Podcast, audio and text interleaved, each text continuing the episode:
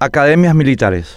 En 1992 se estrenó una película, A Few Good Men, protagonizada por Demi Moore, Tom Cruise, Jack Nicholson, entre otros grandes actores, que trata sobre los secretos códigos de supuesto honor que muchos militares en el mundo creen necesarios para forjar el carácter marcial. En nuestros institutos militares de enseñanza, evidentemente, hay mandos castrenses que creen firmemente en la eficacia de estos códigos de supuesto honor.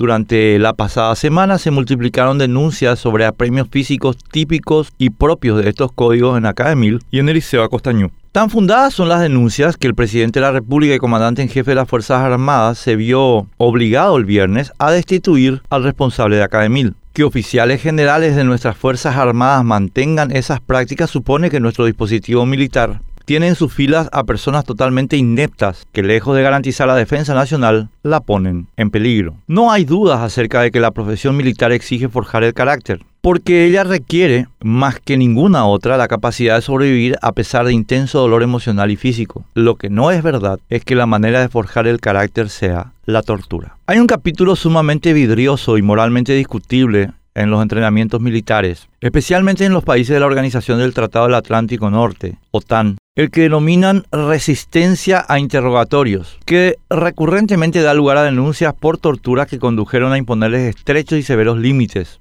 recaudos absolutamente distintos a los de estos códigos de supuesto honor pues requieren aceptación voluntaria expresa y específica, exámenes médicos especiales y derecho a abortar entrenamiento, cosas que no existen en la aplicación de dichos dudosos códigos y que aún así generan legítimos cuestionamientos. Eso porque está claro para cualquiera que el entrenamiento militar exige discernimientos que obviamente no se realizan en academia. Una cosa es alguien con vocación militar y otra muy distinta es alguien con vocación militar que se ofrece de voluntario para operaciones especiales. El resultado que obtienen quienes en nuestro país admiten esos códigos de supuesto honor, según se observa de la decadente evolución de nuestras Fuerzas Armadas, es su mera degradación moral que explica la ineficacia absoluta de nuestros cuerpos combatientes frente a las gavillas terroristas del norte y su complacencia ante el contrabando, como ocurre en nuestra Marina. Este resultado es consistente con la historia militar. Ningún ejército articulado por la tortura de sus propios oficiales, ha ganado ninguna guerra en los últimos 125 años y nosotros no somos la excepción.